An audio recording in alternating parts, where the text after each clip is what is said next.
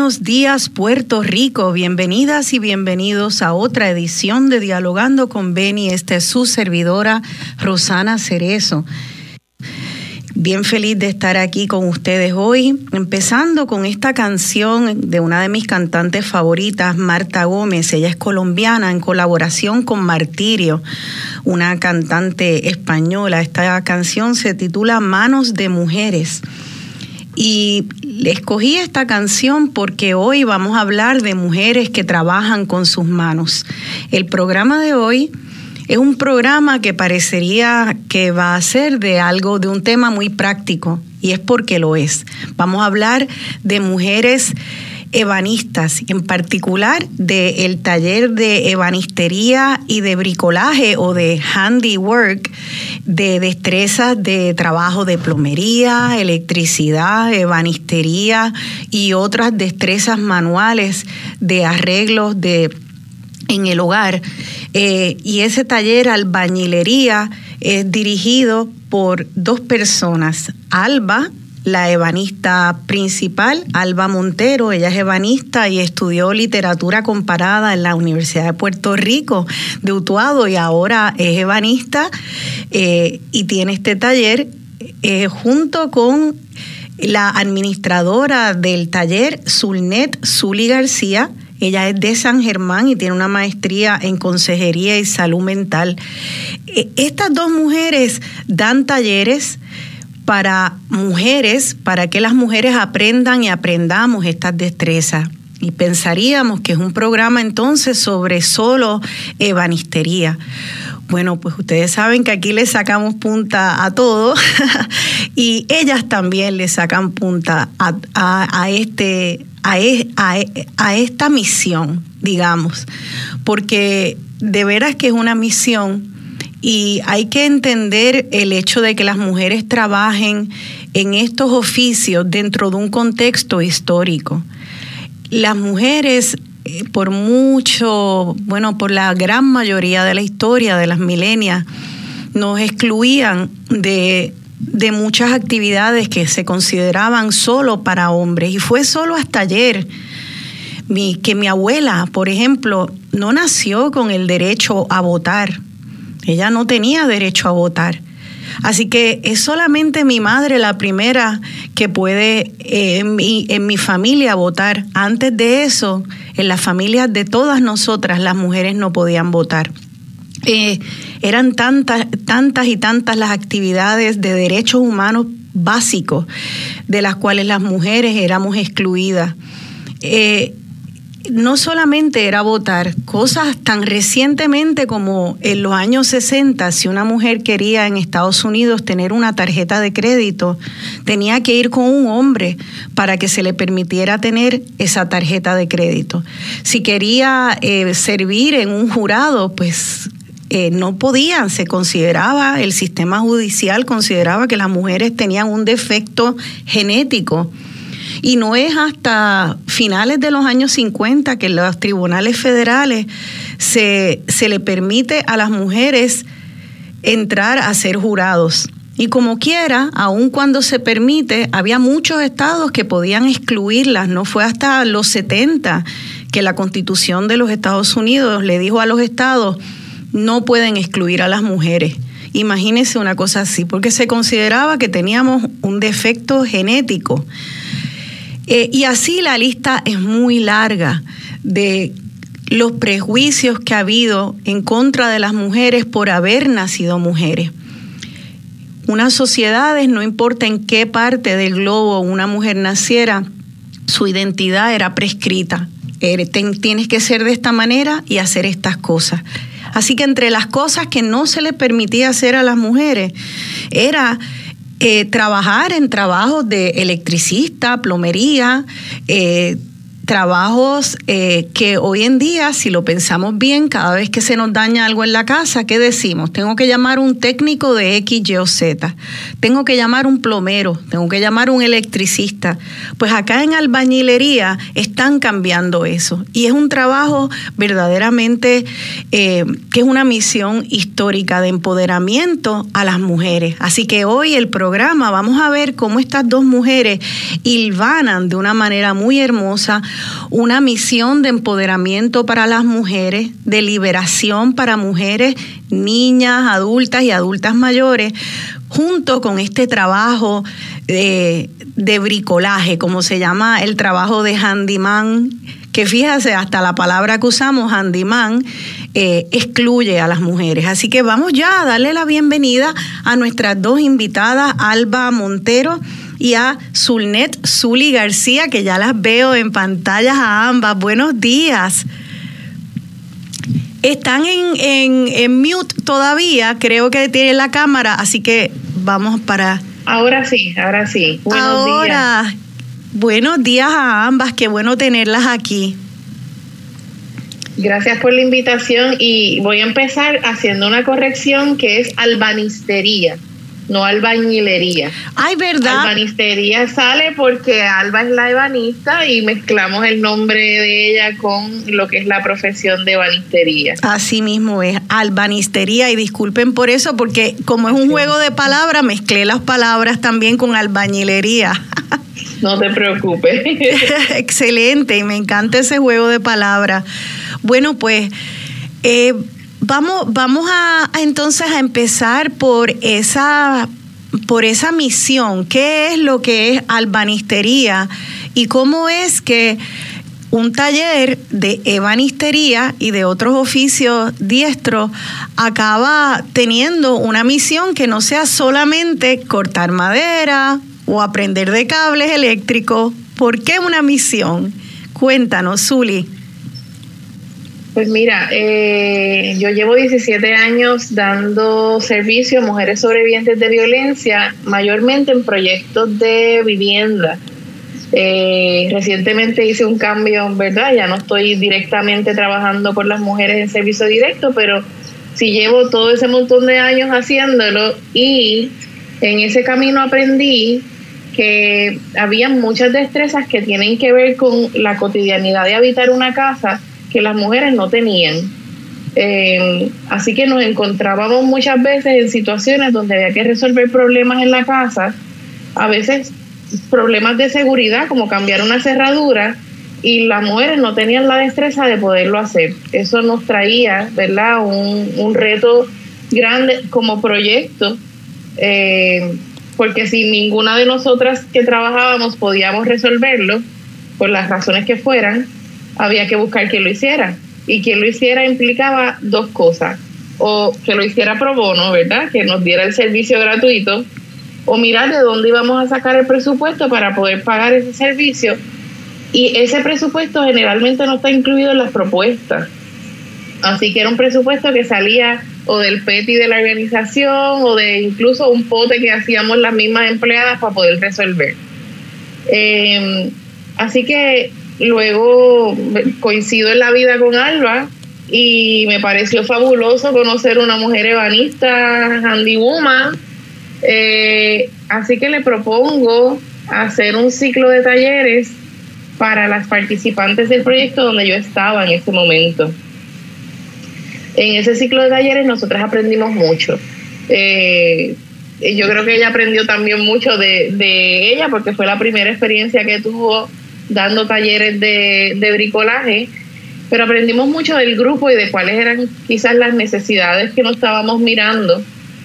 Eh, muchas, muchas de las mujeres que participan de los proyectos de vivienda tienden a ser mujeres inmigrantes generalmente sin estatus regularizado. Eso significa que sus trabajos van a ser trabajos no, no regularizados. Limpieza de casa, cuido de niños, cuido de viejos, y a partir de los talleres nos dimos cuenta que las mujeres que limpiaban casas comenzaron a incluir servicios en sus, en sus limpiezas de montarle las cortinas en la casa, de montar las tablillitas, de arreglar las, las puertas de los, de los gabinetes. Eh, y eso se convirtió en una destreza que permitía capitalizar, ¿verdad? Eh, y generar ingresos adicionales. Eso claro porque dentro de la propuesta se le pudo dar las herramientas y el taladro. Eh, así que ya salieron de ese ciclo de talleres listas eh, para poder hacer eso.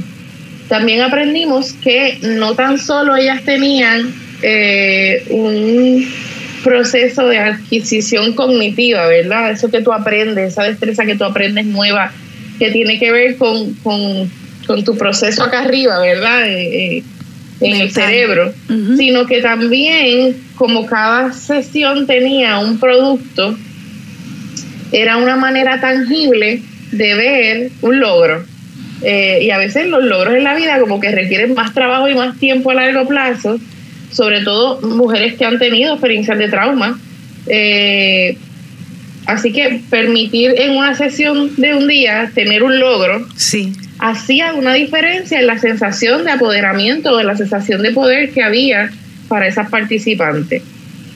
Así que vimos que no tan solo eh, el, proceso de enseñanza añadía conocimientos a su vida, pues la posibilidad de capitalizar sobre ellos, sino que también salían contentas, salían felices, salían poderosas de, los talleres. Una pregunta, Zuli, eh, para interrumpirte ahí, porque me parece que acabas de decir algo que es muy interesante. A veces los procesos para levantar el autoestima de una persona, hombre o mujer, son procesos largos que toman bastante tiempo.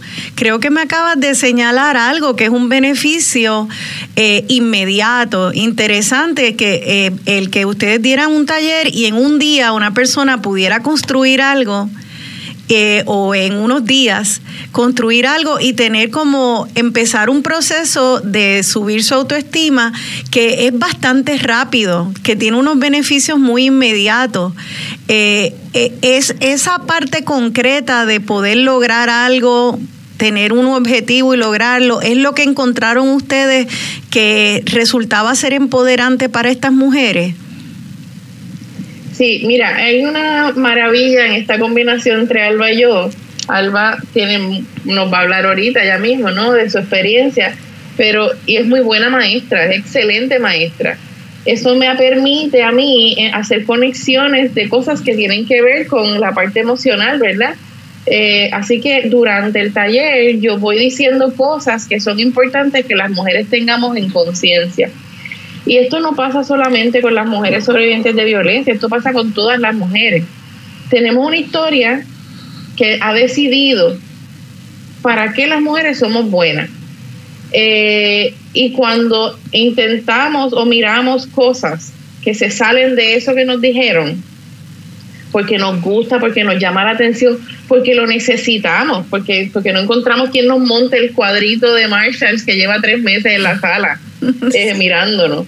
Este, cuando empezamos a intentar esas cosas y tenemos la oportunidad de ver el logro de poderlo hacer, es una satisfacción inmediata. Entonces, eh, el impacto obviamente es diferente para quienes han vivido un trauma reciente y participan de nuestros talleres que para quien no lo ha vivido necesariamente, ¿verdad? Eh, reciente al taller, porque esa sensación de orgullo y de satisfacción y de decir, yo hice eso. Sí. Después que me han dicho todo este tiempo que yo no podía, que yo no servía, que yo era una bruta, que yo este, no tenía capacidades, que no iba a sobrevivir sin esta persona, yo vine a este taller de cuatro horas y yo logré a montar una caja. Así que yo logré montar una tablilla. Para tenerlo claro, aparte de, talleres de vivienda, eh, eh, dentro de un programa de vivienda, eh, tú estabas dando y Alba se unió a talleres para mujeres víctimas de violencia doméstica. Lo que pasa es que los talleres, los, los proyectos de vivienda donde yo estaba, eran dirigidos específicamente a la población de sobrevivientes de violencia. Ok, ya entiendo. Pues déjame pasarle la palabra ahora entonces a Alba, porque eso me interesa mucho. Este, hola Alba y bienvenida al programa. Alba Montero. Bueno, Sí, buenos días, Rosana. Gracias por invitarme. Muchas gracias. Gracias a ti por estar aquí. Eh, Alba, estaba mirando eh, cuál es tu recorrido y resulta que tú estudiaste literatura comparada en el recinto de Río Piedras de la, de la Universidad de Puerto Rico. ¿Eso es correcto? Exactamente, exactamente. Y mira lo que pasa, tú estudias literatura, o sea, tú estudias medicina y puede ser doctora, no tienes más espacio y estudias ingeniería y eso te pasa también. Tienes que ser ingeniera. Estudia literatura, se te abre el mundo en posibilidades de hacer cualquier cosa. Así que eso fue lo que yo decidí hacer luego. Estudié ebanistería. Ebanistería es eh, el oficio de hacer muebles carpintería es el oficio de hacer casas, ebanistería es el oficio de hacer muebles. Perdona, que carpintería me, me interesa. No se está oyendo muy bien, algo pasa con el micrófono que se está oyendo lejano y con eco. Si pudiera tal vez dirigirlo a, Alba. Hiciste, hiciste una distinción entre carpintería. vamos a. Ok, ¿Me, ¿me escuchan mejor ahora? Ahora te escucho mucho mejor y estabas haciendo una distinción entre carpintería y ebanistería que me interesó, pero no lo capté bien. Ok, porque eh, me he dado cuenta de que mucha gente no sabe cuál es la diferencia.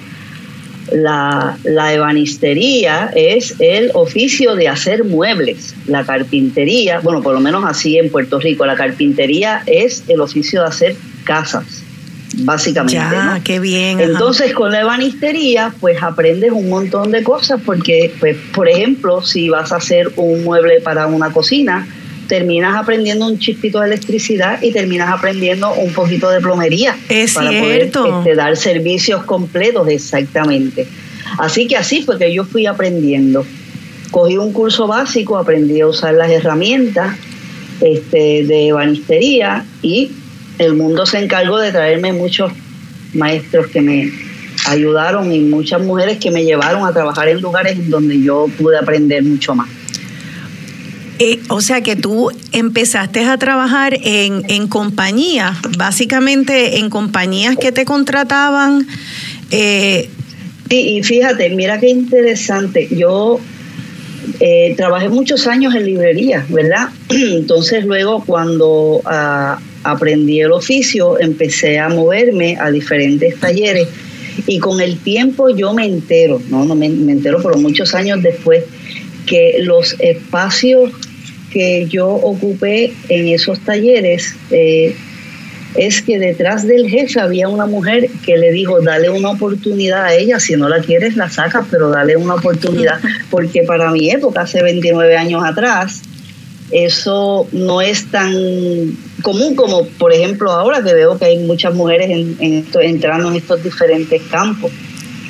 Así que sí, fueron muchas mujeres las que me dieron Entiendo, la oportunidad o sea que en compañías, en compañías donde se hacían muebles, tú sentías que eran tal vez las mujeres que estaban en, posiciones de asistentes o administración que decían, dale, dale esa oportunidad a esta mujer para que eh, pueda ser ebanista en esta compañía. Pues sí, porque en todas las compañías en las que trabajé yo fui la única ebanista. Interesante. Empezaba como, empezaba como ayudante y, y, fui luego ebanista. Pero todos los compañeros que trabajaban en lo que le decimos el taller, eran todos hombres. Alba, y cuando tú estabas... Yo espero que eso vaya cambiando. Claro que sí, ustedes están haciendo un montón para que eso cambie. Cuando tú estabas en, haciendo tus pininos como asistente de banista y luego te fuiste formando como una maestra banista, eh, ¿tú, ¿tú en algún momento sentiste que tú estabas haciendo algo que, que, era que rompía con los estereotipos sociales y que de verdad podía ser un espacio de empoderamiento para otras mujeres o tú lo veías como algo individual de ganarte las habichuelas y ya? Bueno, yo, yo entré a ese mundo laboral y fue, en realidad fue un reto, por lo que te dije, yo era la única mujer en todos los talleres a los que yo entré, eh, pero es, yo, yo adquiero conciencia de que hay posibilidad de poder pasar toda la información que yo tengo y hacer un cambio cuando conozco a Zuli, que es la que dirige este, ¿qué te diría? Mis conocimientos, hacer algo más colectivo. En realidad yo empecé algo un poco más individual y era porque me gustaba y como dicen por ahí me emperré, yo quiero ser ebanista y no me importa que no haya más mujeres, yo quiero ser ebanista. Qué bien, qué Pero entonces, eh, sí, entonces eh, Zuli, que es la que se le ocurre esa idea de, de contratarme para dar este primer taller, y ahí fue que yo dije, mira, yo también puedo enseñar, yo también puedo pasar todo lo que yo sé hacia adelante y hacer diferencia, sobre todo en la vida de nosotras, las mujeres. Qué bien, o sea que esto es interesante porque me, me habla a mí sobre la importancia que tiene que nosotras como mujeres entendamos que nuestras actividades individuales también pueden tener un impacto más grande en el colectivo de las mujeres. Así que tú estabas en lo que era para ti tu trabajo como, como Alba, tu trabajo que te ganaba tu dinero y de repente cuando entras en toda esta narrativa más educada, eh, en cuanto a la política del trabajo de las mujeres, los derechos humanos que se que se dan eh, en el mundo laboral y hacen esta conexión, han, han logrado una fórmula bien, bien poderosa. Yo quisiera que me expliquen, Zuli, volviendo a ti un momento, tú dijiste que cuando Alba daba las clases a las mujeres, este, ella iba dando clases de las cosas prácticas y tú ibas entonces insertando eh, también clases de en cuanto a pues en cuanto a la narrativa de, de si podemos y lo que implique lo que estás rompiendo y lo que estás construyendo a nivel eh, vamos a decir, a nivel mental, espiritual. Eh, ¿Me puedes dar un ejemplo bien práctico de eso, de cómo ustedes van haciendo esa trenza de... Así es que coges el martillo y esto es lo que significa para ti como persona en todos estos otros niveles. Mira, una de, de las cosas que yo hago constantemente en los talleres es que si yo las escucho diciendo, ay, esto no me sale, ay, yo no soy buena para esto, o ay, esto me está quedando tan feo, yo hago la pregunta, ¿cuántas veces usted ha hecho una caja japonesa de herramientas? Ah, no, ninguna, esta es la primera vez. Pues entonces te está quedando perfecta para hacer tu primera vez. Entonces empiezo a hablar de, estas son las voces del patriarcado y de la familia que nos ha dicho históricamente que no servimos para usar herramientas que servimos para picar carne con cuchillos afilados, que servimos para criar muchachitos adolescentes que son más son como una bomba de tiempo, este, que servimos para cuidar eh, familiares enfermos y enfermas, pero no servimos para usar un taladro o herramienta. Así que vamos a hacer el ejercicio de identificar esas voces conscientemente y vamos a echarlas a un lado y reconocer que no son nuestras nuestra voz nos está diciendo otra cosa porque nuestra voz nos trajo al taller. Y un poco las hago hacer ese ejercicio de conciencia de, lo que están hablando y de dónde viene ese discurso que están reproduciendo. Y les hace sentido. Este, y hacemos cosas como descubrimos que, que los martillos, nosotras hemos hecho alianzas conscientemente, ¿verdad? Como proyecto con otras mujeres. Eh, por ejemplo, una de las alianzas que tenemos es con Ferretería Valerie en Bayamón. Valerie es de las pocas ferreteras que hay. Eh, y ella nos suple las herramientas. Nosotras le compramos las herramientas que usamos en los talleres a ella y que le damos a las participantes. Y descubrimos que el martillo que, que compramos, que es un martillo de 12 onzas, ¿verdad? Un martillo de 8 onzas. De 8 onzas. Más pequeño tiene un ticket que se llama, y con su nombre, que es Ladies Hammer. Entonces, em, em, empezamos por ahí trabajando cómo es que se supone que las damas solamente utilicen martillos de 8 onzas. Oh. Que son útiles para unas cosas, pero para otras no. Que eso es interesante porque ya, ya el Lady's Hammer o el martillo de la dama te dice, bueno, pues puedes sola, las damas solo ponen el clavito este chiquito para un resuelve, pero no se hace trabajo pesado en la casa. Ustedes entonces sí traen otros martillos, me imagino, Alba.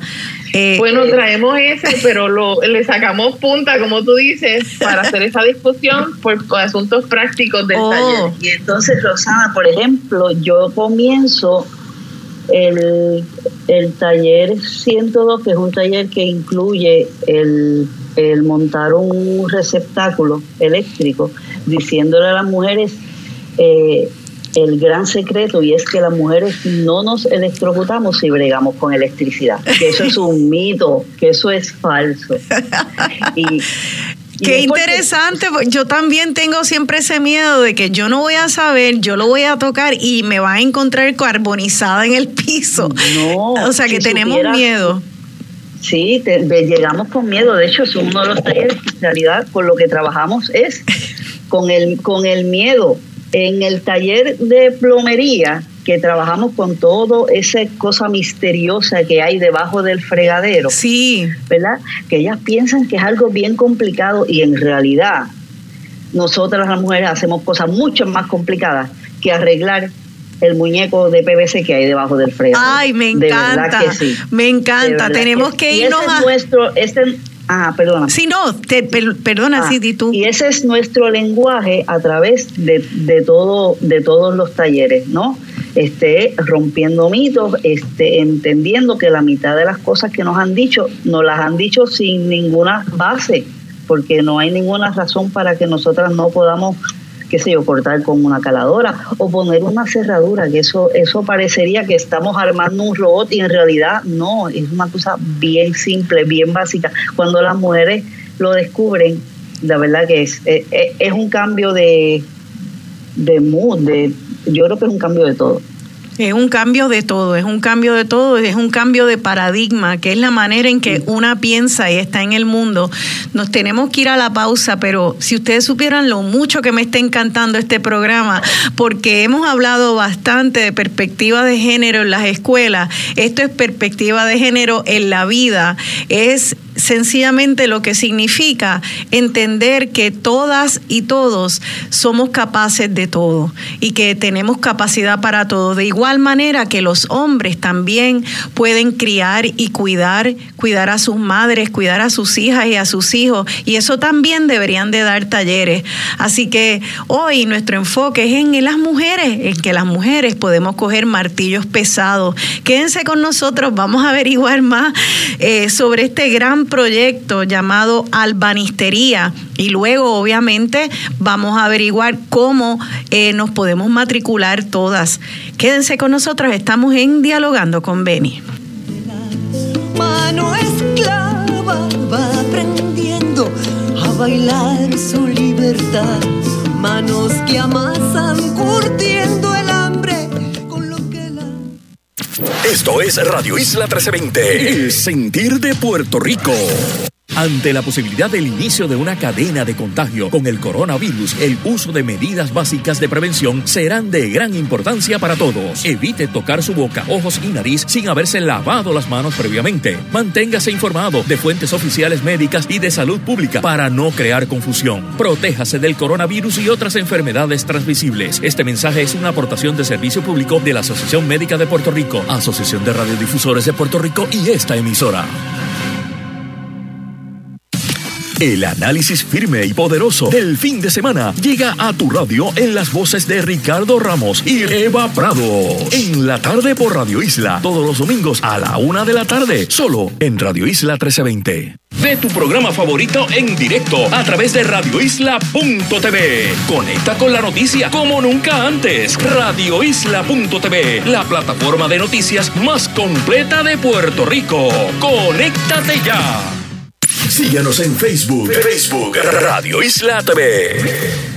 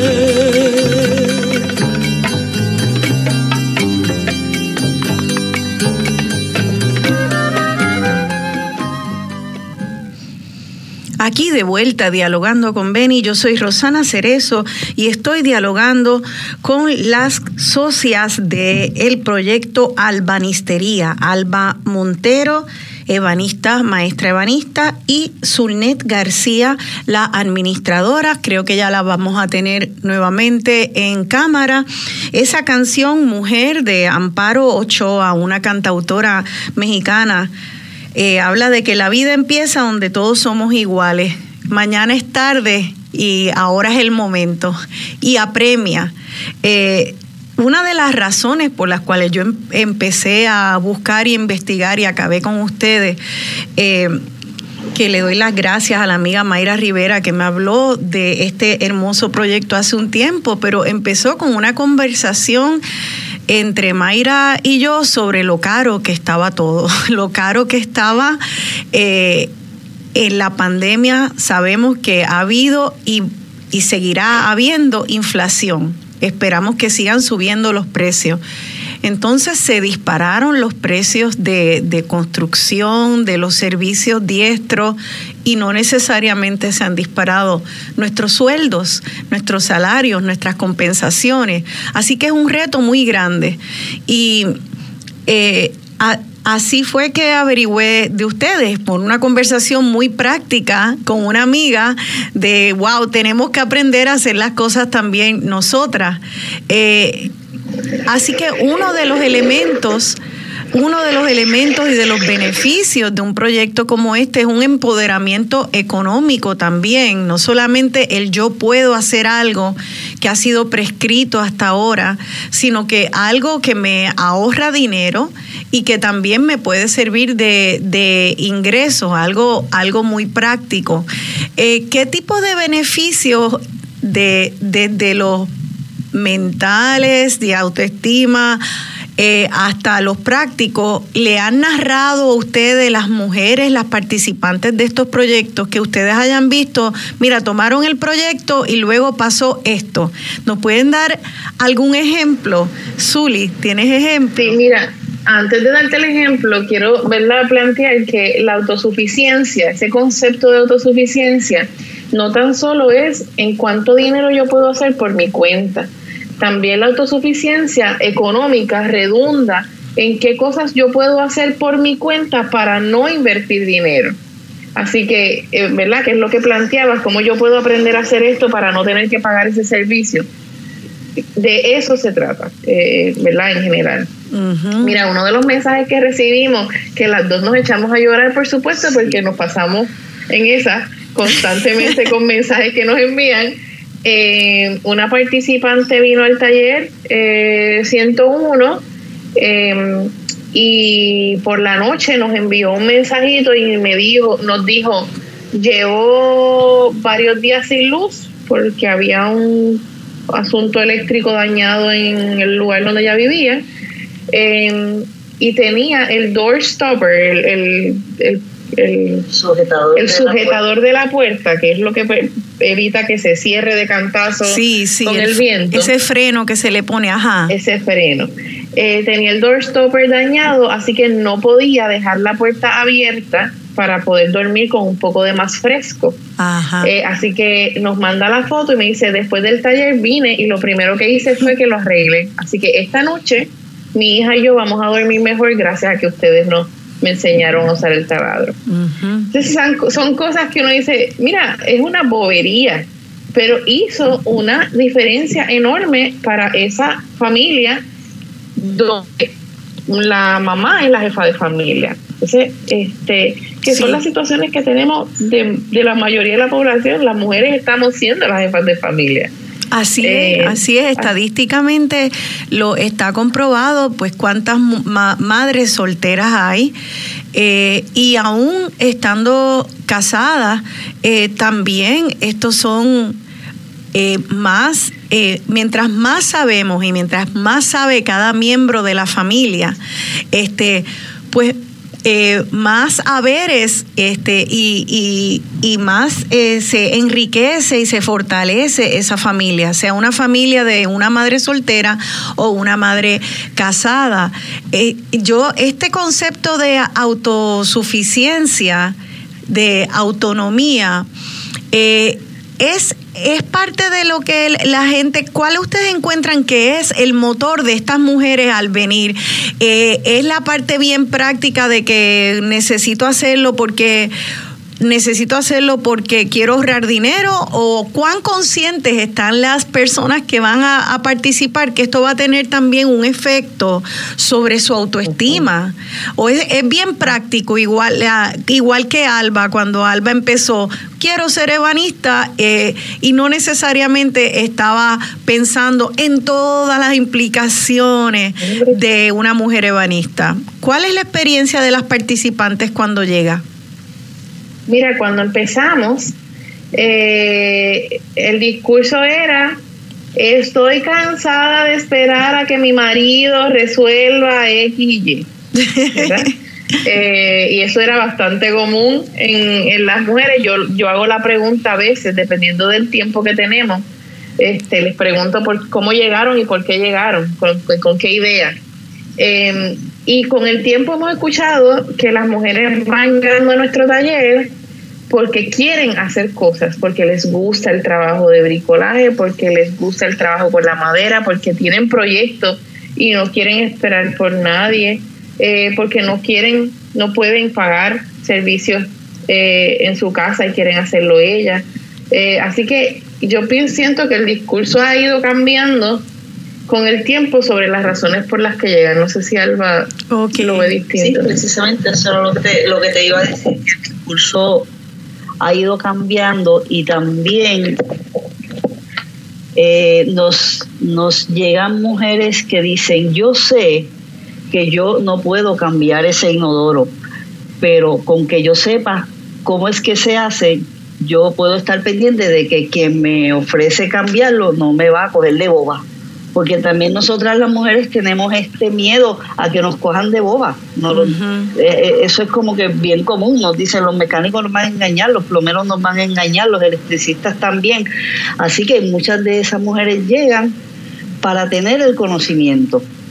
Y el conocimiento es poder. Sí, el conocimiento es poder. Y de hecho se a veces se sorprenden y me dicen, tú no sabes lo que me querían cobrar por hacer tal cosa y ahora yo veo que es una bobería. Mira para allá. Y yo le digo, Sí, no, y eso, eso es algo bien constante eh, eh, en los talleres, eso nos pasa mucho. Y, y les pregunto entonces, ¿qué, ¿qué edades ustedes atienden? Porque ayer entré a la página de Facebook de Albanistería y me encantó ver de todas las edades, o sea que creo que eh, ustedes tienen desde niñas, vi niñas, eh, jovencitas, eh, mujeres adultas, jóvenes y también vi mujeres mayores y yo pensaría que significa algo distinto dependiendo en qué momento de la vida de una mujer eh, una adquiere la, la, destreza. Eh, ustedes han visto distintas experiencias en lo que significa para una niña versus una, una mujer, una señora mayor, por ejemplo, una, una adulta mayor de la tercera edad. ¿Cuál es la diferencia en ese espectro? Yo no creo que haya diferencia, yo creo que todas van dirigidas a buscar independencia. Eh, las jóvenes que llegan tienen otras ideas en términos de hay menos permiso que pedir, ¿verdad? Este, así que vienen sí. desde una comodidad distinta, con mucha naturalidad, eh, y llegan y dicen, yo no tengo miedo a hacer esto, pero yo lo voy a hacer. Eh, y las mujeres adultas que hemos recibido, mayores, eh, algunas llegan porque enviudé hace tanto tiempo, mi marido era el que hacía todo esto, ahora estoy sola, mis hijos viven fuera, eh, no puedo pagar por el servicio, así que yo lo quiero aprender a hacer. Qué fantástico. O enviudé y mi marido nunca me dejó hacer cosas como esta, yo me moría por aprender a trabajar con herramientas y ahora estoy haciendo cosas que me gustan. Así que al final es un asunto de liberación y de independencia para todas, desde ópticas distintas, pero es la misma meta. Qué fantástico. Y las niñas, que yo vi unas cuantas niñas que estaban también manejando eh, herramientas, las mamás y los papás lo llevan. Hay un cambio aquí, hay, hay familias que están viendo el valor de esto para, para, su, para sus hijas. Pues mira, eh, sí hemos tenido niñas, pero el proceso de que los talleres de niñas se llenen es bien difícil. O sea, la realidad es que sentimos que todavía eh, no hay una visión de por qué es importante que las niñas empiecen a mirar esto como una alternativa de vida eh, o como una destreza de vida. Creo que todavía hay, hay una visión demasiado cultural en medios, en lo que consumen nuestros niños y niñas, que va más dirigido a esa división por razón de género. Y te pregunto Este- cuando, ¿qué enseñan ustedes en esos talleres? Porque me gustaría que la gente que está escuchando entiendan qué, qué se le puede enseñar a una niña o una joven eh, en ebanistería o en bricolaje, o sea, handiwork, que pueda ser de utilidad para una niña en, siendo niña o siendo jovencita. Eh, Déjame eso. que- porque eso es interesante, porque yo me imagino muchas cosas que a mi hija le hubiera encantado fabricar cuando era jovencita porque y niña, porque era eh, muy creativa y las niñas tienden a ser eh, muy creativas. Yo me imagino que Wow, las cosas que mi hija hubiera querido hacer en su cuarto, que se pasaba pidiéndome. Eh, ¿Qué usted, cuál ha sido la experiencia con las niñas o las jóvenes? Pues mira, el asunto de enseñarle a las niñas, primero es un asunto de modelaje, ¿no? Es modelarle que nosotras como eh, niñas y mujeres podemos usar herramientas. Cuando ellas descubren que pueden usar el taladro, el taladro les encanta, ¿verdad? Porque ellas tienen que montar una cajita y alguien que probablemente nunca han tomado ningún tipo de herramienta en las manos, a las niñas les encanta el taladro, les encanta la caladora. La caladora es una máquina que te permite cortar piezas en, en curvas y ellas tienen esa experiencia también. Y los otros días yo estaba dando el, el último taller que di de niñas, yo les dije, cuando estábamos desmontando una cerradura de una puerta, la desmontamos y la montamos, yo le digo, usted desmonta una cerradura, usted puede montar un robot. Y si tuvieran las caras de esas niñas que quizás nunca se habían planteado, porque es una máquina, una Claro. cerradura es una máquina que hace que cosas se muevan y un robot también se ayuda con la computadora. Es como Sí. que abrirle los ojos más allá de que puedo arreglar cosas en mi casa. Es como que yo puedo hacer mucho más allá si yo sé utilizar herramientas. Claro, y las familias tienen preocupación en cuanto a la seguridad de que se vayan a cortar o que se puedan lacerar las manos o, a- al estar No, trabajando con, con herramientas como caladoras y taladros. ¿Cómo manejan la Pues mira, seguridad? Eh, la experiencia que hemos tenido es que las dejan bastante tranquilas. Eh, inicialmente empezamos con que las mamás se quedaran, o los papás, o la persona que la trajera, se quedara durante el taller acompañando, pero en el camino nos dimos cuenta que no funciona así, porque les dan demasiadas instrucciones. Así que, y la niña se vuelve loca con las instrucciones que nosotras estamos dando, que son las que deberían escuchar, y las instrucciones que mamá está dando, papá. Metiendo las manos. Y entonces eh, les quitan el trabajo, es como se pompean también, quieren hacerlo, o quieren que lo hagan súper bien y, y intervienen demasiado, entonces no les permiten a ellas, Sí, ¿verdad?, tener ese aprendizaje que tiene que ver con equivocarse también. Equivocarse es parte del aprendizaje. interesante, sí. Es una Eh, parte bien de importante, eso ¿verdad? Que Decidimos sin mamás y sin papás. Qué bien. Entonces llegan a, a confiar que esas niñas van a tener la destreza eh, para y la capacidad para no lastimarse. Ellos eh, llegan a, a confiar en, en eso, que no se van a, a lastimar. Porque pues, fíjate, es interesante porque a las niñas desde temprano se les permite a las jóvenes cocinar con fuego y cuchillo. Rosana, Sí. Hay un problema de sonido. Hay un problema con el sonido, parece que no que no nos están escuchando. Y ahora sí me escuchan. Parece que se congeló. ¿Me están escuchando? ahora sí, ahora sí, ya. Ah, ya, ahora sí. tú- ahora te escuchamos, te perdimos un poquito. Ah, hubo una laguna. que Qué bueno, qué bueno, bueno. Lo perdimos. Qué bueno que volvió. Sí, pues eh, que estaba yo haciendo el comentario de que muchas jóvenes, desde jovencitas, pueden cocinar en la, eh, y se, se les pide que ayuden en la cocina. Este, y pues están trabajando con fuego y con cuchillos. ¿Ustedes este, sienten, han percibido más preocupación por la seguridad de las niñas eh, porque estén trabajando con, en vez de fuego y cuchillos, eh, taladros y caladoras? Para nada. No. Este, somos bien conscientes del asunto de seguridad. Nadie entra a nuestro taller sin zapatos cerrados. Usamos gafas de seguridad. Este, les damos las instrucciones. Les pedimos a veces si están como distraídas, necesito que me mires, mírame y vamos a procesar esas instrucciones. Y de verdad que la, a veces las niñas son más disciplinadas que las adultas. Este, así que la realidad es que no tenemos, no hemos tenido problemas con eso. Tenemos nuestro kitcito de first aid por si alguien se lastimó, se raspó, pero tampoco es que hacemos actividades que puedan ¿verdad? tener un riesgo demasiado alto y estamos bien, bien pendientes de, de lo que están haciendo. Eh, la caladora no la usan sola, la usan, vamos una a una, la usan con, con Alba o conmigo, eh, o con Stella, que es una de nuestras niñas instructoras también. Eh, así que, ¿Y que qué estamos construyen? conscientes del asunto. ¿Qué construyen estas niñas que, que, que ustedes han, qué construyen en el taller y qué se han enterado que hayan podido construir después de haber tomado los talleres? Denos ejemplos.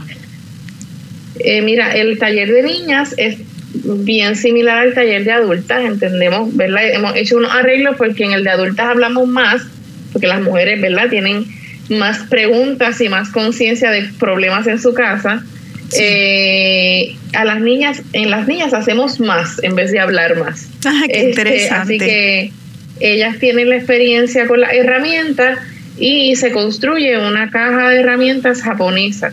Eh, ellas hacen el proceso de ensamblaje eh, y cosas que han pasado después es que nos envían fotos de las niñas, por ejemplo, lijando un mueble eh, o montando un mueble de Ikea. o eh, pidiendo de regalo un taladro, que casi todas se enamoran del taladro y es lo que piden. De veras, un regalo de Navidad de taladro, pero qué fantástico.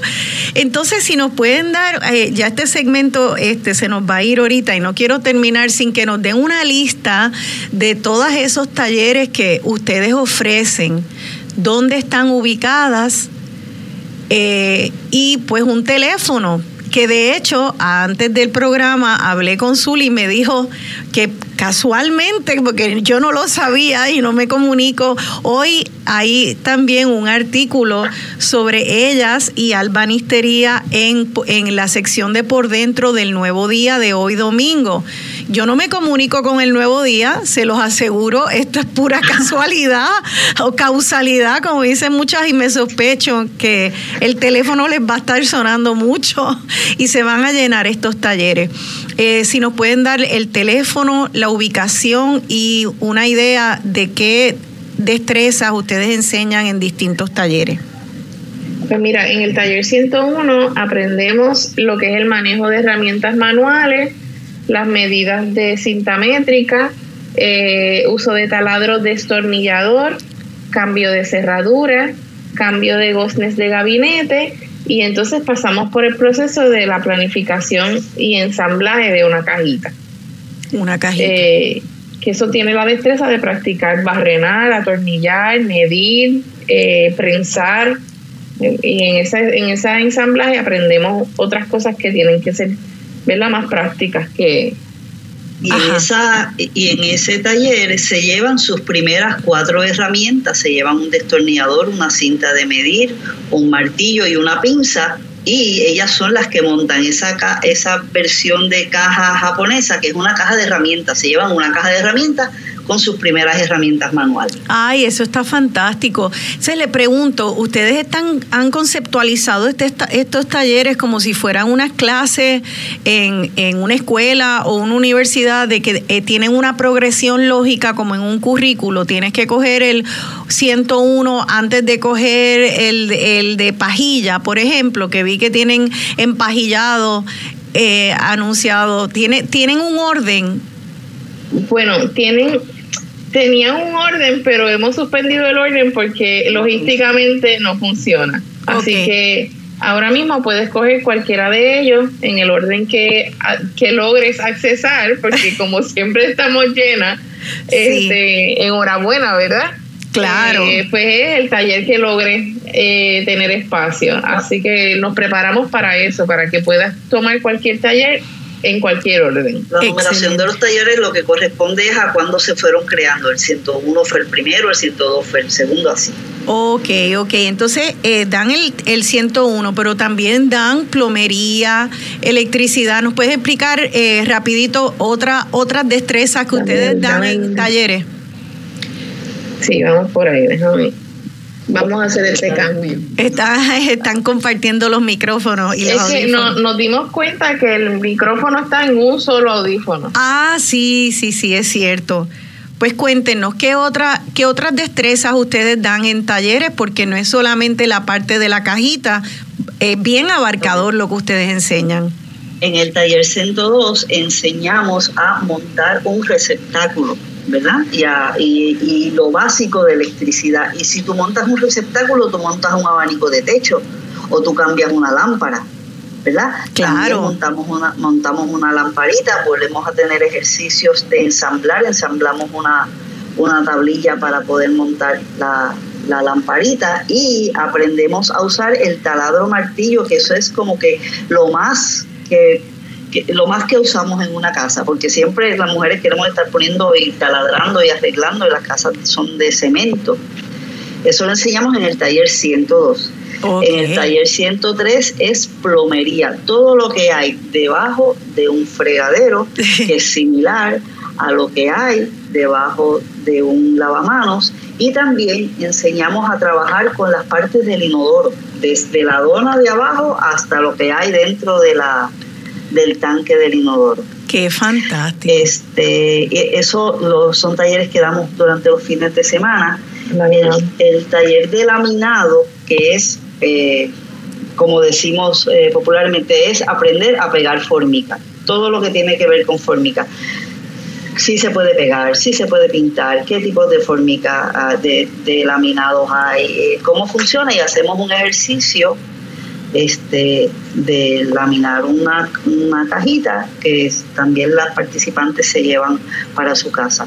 Y el otro que estamos desarrollando, ya, ya dimos el primero, es el taller de empajillado de muebles porque nos hemos dado cuenta que eso no existe ya. Ya Así no hay es. quien empajilla. y Tú no sabes la cantidad de, de gente que nos escribe diciendo, tengo el sillón de mi abuela que está desfondado hace como 10 años y no encuentro. El mío también. Así que, ¿lo ves? Y eso lo estamos Tres enseñando porque sillones de mi tía abuela amada. Y, es- y una cosa Y que les, que les quería preguntar, eh, eh, eh, fíjense, esos sillones de mi, de mi tía abuela lo hicieron en Aguadilla. Lo hicieron allí, ebanistas de Aguadilla, hace mucho tiempo. Yo creo que ustedes están rescatando unas tradiciones, aparte de empoderar a, a mujeres en particular, también están rescatando tradiciones que son boricuas. Ustedes están conscientes de eso, es parte de esta misión también. Pues mira, nosotras parece que de una misión Vamos a otra. vamos a otra. Eso está fantástico. Eh, tenemos ya Somos que irnos misioneras de la patria. misioneras de la patria y con martillo. Eh, y díganme usted qué, qué revolución no tiene pico y pala. Este, y herramientas, todas. Y este, esto sí es un cambio de paradigma. Ustedes están muy conscientes de eso. En el próximo segmento vamos a, a recibir para que se una a nosotras a Ana Gabriela, que es una joven pescadora que también está rompiendo con tradiciones en un espacio normalmente de hombres. Eh, ella es pescadora y fue también eh, fue también participante de los talleres de albanistería, hizo su primera caja de herramientas de pescadora allí con ustedes. Eh, así que vamos a recibir a Ana Gabriela y antes de irme de este segmento quisiera leer el anuncio de Facebook de albanistería para empajillado para que ustedes oigan qué hermosa trenza entre eh, la misión y el trabajo de las manos. El empajillado ha sido parte de la ebanistería. Históricamente la ebanistería ha estado masculinizada. La cultura decidió para qué éramos y somos buenas las mujeres. Además de reescribir ese discurso, también estamos rescatando un oficio casi perdido serán las mujeres las que cambiaremos este pedazo de la historia una pajilla a la vez.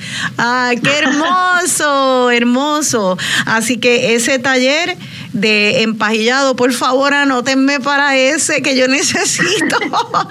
Vámonos a la pausa.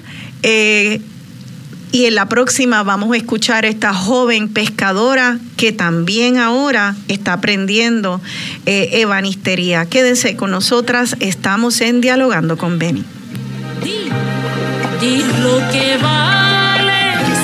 La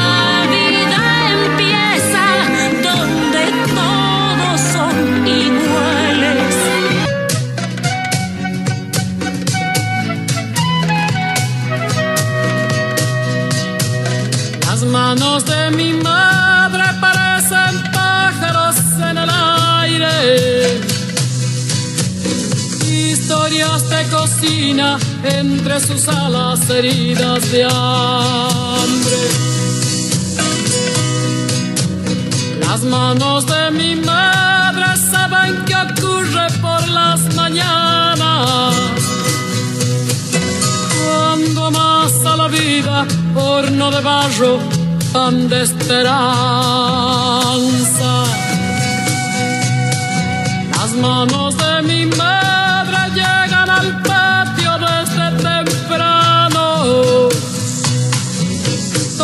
vuelve fiesta cuando ella juega junto a otros pájaros, junto a los pájaros que aman la vida y la construyen con los trabajos. Arde la leña, harina y barro, lo cotidiano se vuelve mágico se vuelve mágico.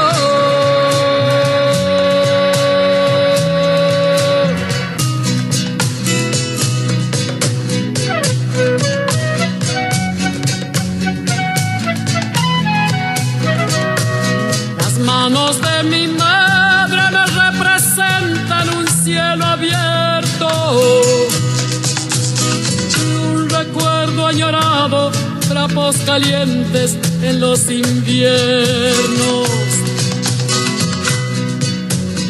Ellas se brindan cálidas, nobles, sinceras, limpias de todo.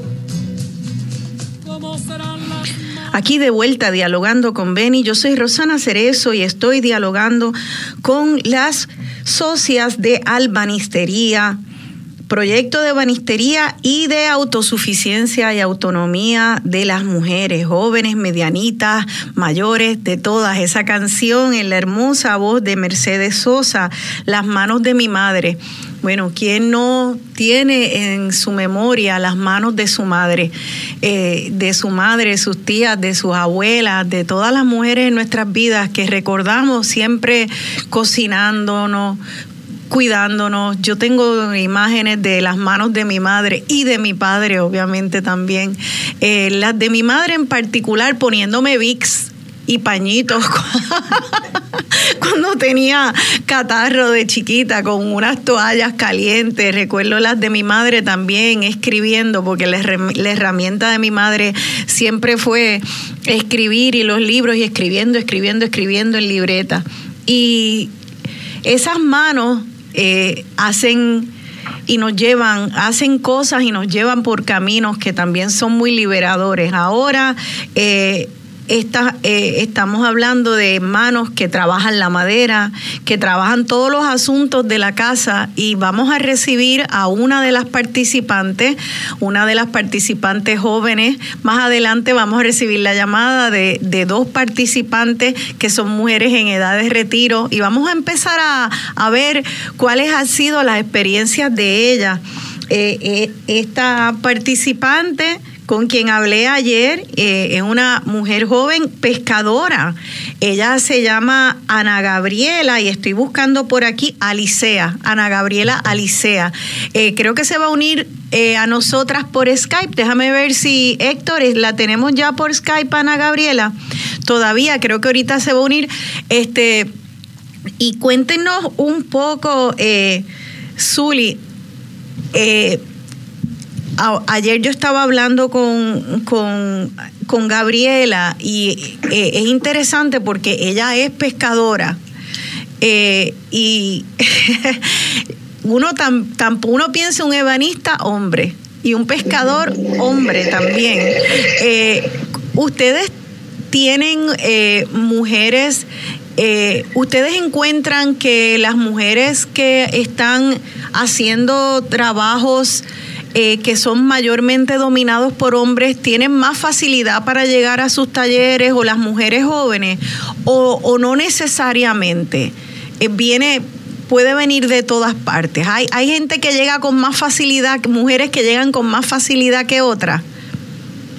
Mira, realmente las que llegan, las, las mujeres que llegan, llegan porque tienen acceso a redes sociales, que es nuestro, modelo de, distribución de información. Ajá. Este, pero realmente yo no he visto diferencia entre cómo llegan las jóvenes o las mujeres adultas. Eh, y a veces las mamás pagan los talleres para las hijas o ayer una hija me llamó eh, y matriculó en el de plomería eh, así que yo, yo no siento que haya una diferencia de cómo están llegando las mujeres. Qué bien.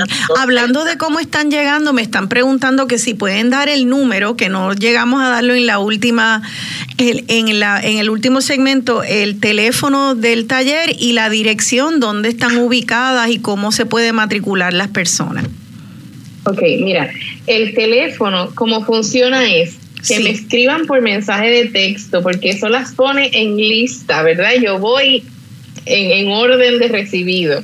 Ya. Eh, y y estamos en Bayamón, nosotras entregamos la dirección exacta cuando la persona se matricula por un asunto de seguridad también, porque es un taller de trabajo que no da clase durante la semana, que los talleres son en los fines de semana. Así que cuando la persona se matricula, pues entonces nosotras le enviamos toda la información de cómo ella va a llegar allí. Ok, y el número es el 787-408-1066.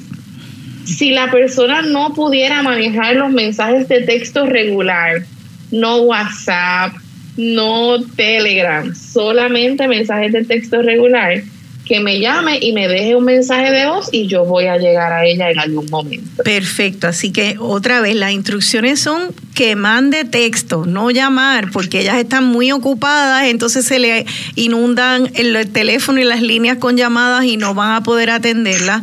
Los textos son más eficientes a menos que usted no pueda mandar texto. La regla es no llame, mande texto para más información y matricularse y el teléfono es el 787-408-1066. 408-1066, le mando un texto y ahí eh, Alba y Zuli le dicen qué fechas hay, qué talleres, qué destrezas. Me sospecho que entre el nuevo día de hoy y este programa, mi gente va a tener el 2022 a capacidad. Estoy viendo, estoy viendo ya a Ana Gabriela eh, también que nos acompaña en pantalla. Saludos, Gabriela. Eh, creo que estás en mute. Si puedes quitarlo de, mute. Sí, ya ahora. Hola. hola, hola, Gabriela. ¿Cómo tú estás? bien nerviosa, pero estoy bien. pues imagínate, pero olvídate, estamos en familia, Gabriela, y ayer para mí fue un placer hablar contigo y que me contaras tu experiencia de cómo llegaste a participar de albanistería. Este, y tú eres pescadora, ¿verdad, Ana Gabriela? Sí. Sí, ahora mismo somos, pues, soy pescador comercial estamos, pues ese es el trabajo de nosotros como tal. ¿Y cómo se, tú trabajas con una compañía, con una socia? No, tengo un socio. pues porque, como dice Alba, pues es más común tú estar en una industria que está mayormente dominada por los hombres, pues tener socios hombres o trabajar entre hombres. Y pues tengo un socio de pesca con quien me divido pues todas las ganancias, todos los gastos y pues corremos juntos, pescamos juntos y corremos todo el negocio juntos. Qué bien, o sea que ya para ti es bastante común estar haciendo una actividad que está dominada por hombres, ¿verdad, Gabriela?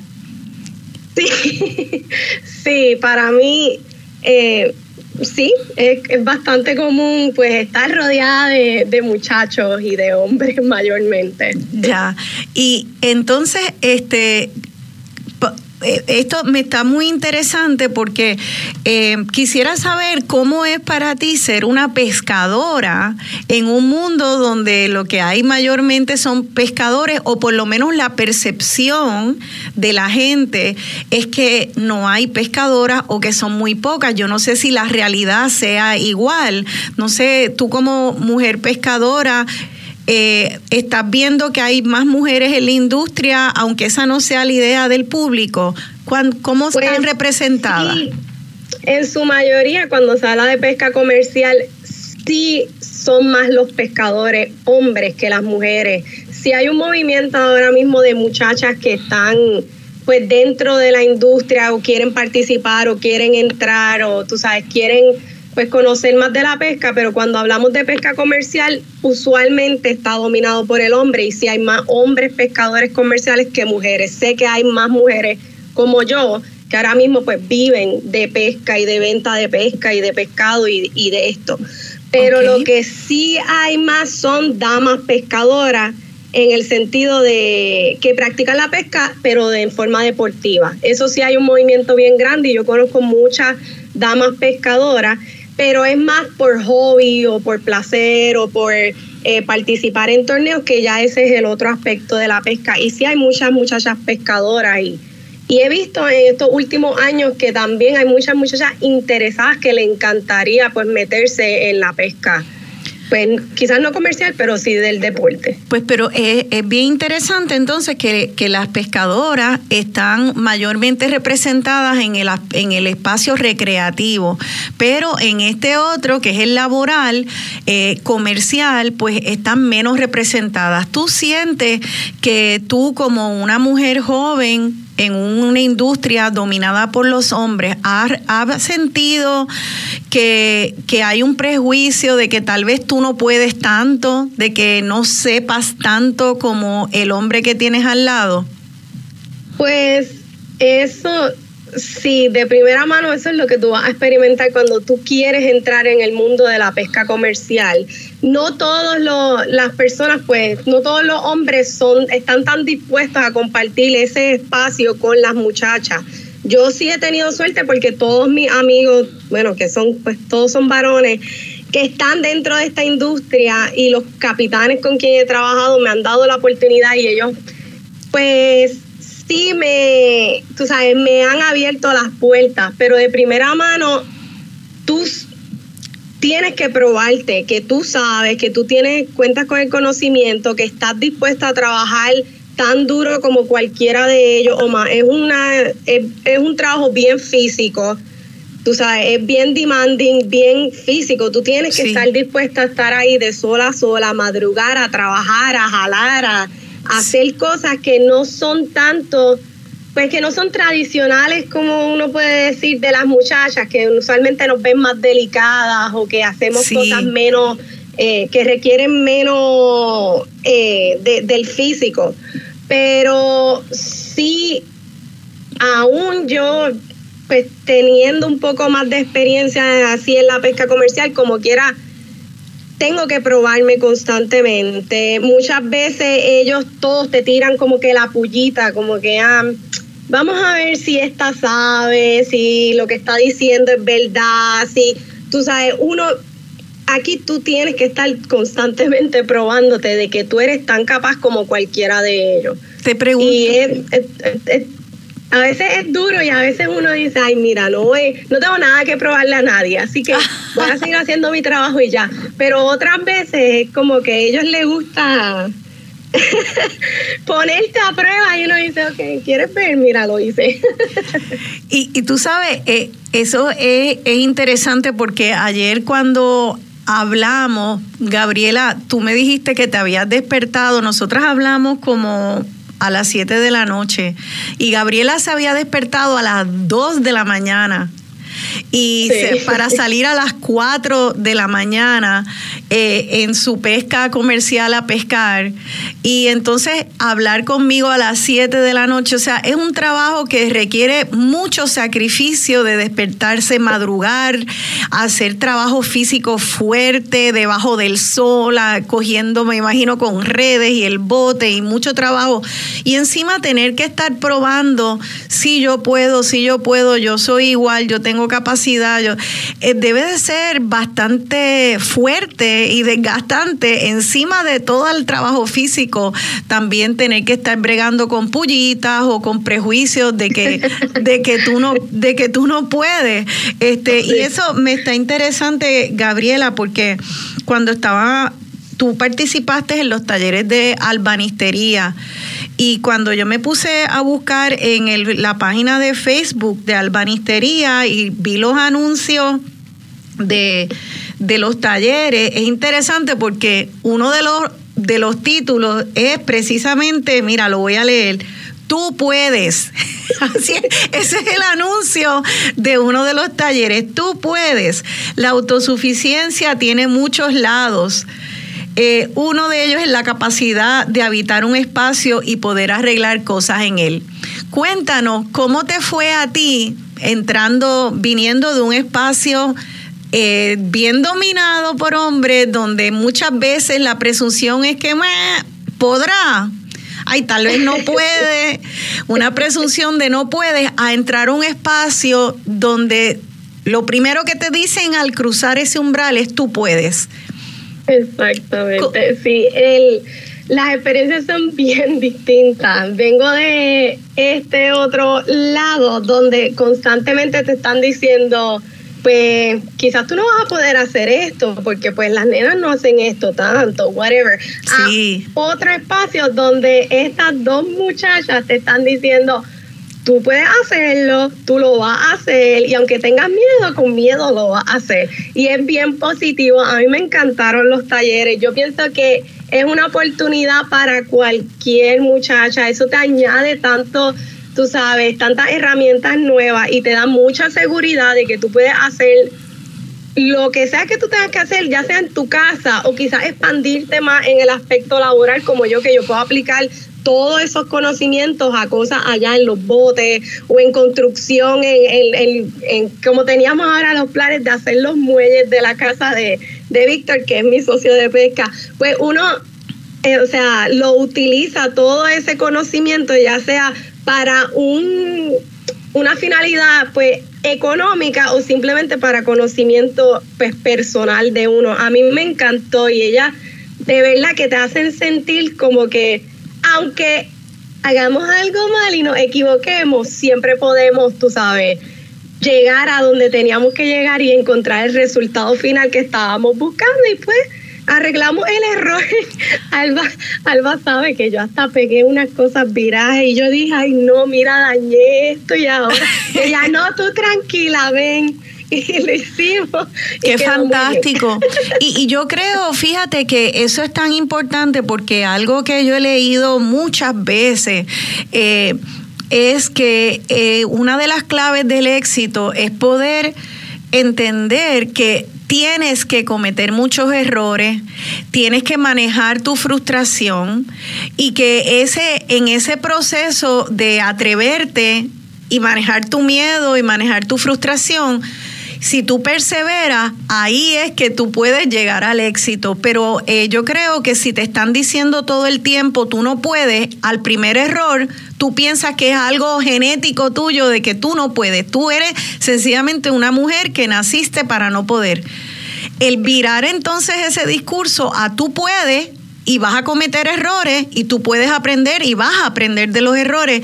Para mí es otra vez lo que dijeron Alba y Zulia al principio, es cambiar el paradigma, es cambiar la presunción. A mí me parece... Eh, bien radical esto y quisiera saber eh, también, Gabriela, cómo tú llegaste ¿Cómo tú llegaste al taller? Porque tus razones por estar en el taller son también, eh, dan testimonio a la, a la fuerza de estos talleres. Cuéntanos, Gabriela. Sí, yo llego al taller de, de albanistería porque ellas han hecho alianzas con unos programas pues que son específicamente de, de mujeres, tú sabes, que hayan tenido pues situaciones y entonces en esos, en ese programa que yo estuve dos años, ellos me, a través de esos dos años, pues me ofrecían distintas pues capacitaciones o herramientas o lo que fuera para entonces pues empoderarnos o expandirnos económicamente, ayudarnos. Y el último taller que me ofrecieron fue coger el taller de albanistería. Sí. Y pues yo le dije que sí. Fantástico. y ahí es que llego a donde Alba y Zuli. Eso está fantástico. Y cuando. Alianzas que ellas tienen. Cuando tú hablas de situaciones, te refieres a, mujeres que están en programas como tú porque tuvieron situaciones de violencia en su vida, ¿verdad? Eso quiere decir que ya, ya tú vienes con una experiencia eh, de traumática, ¿no? Y estás, estás sanando a través de este taller. ¿Cómo, ¿Cómo tú sientes que haber recibido este taller te ayudó a ti a sanar y empoderarte? Porque estamos hablando de martillos, uno pensaría que tiene que ver la gimnasia con la magnesia.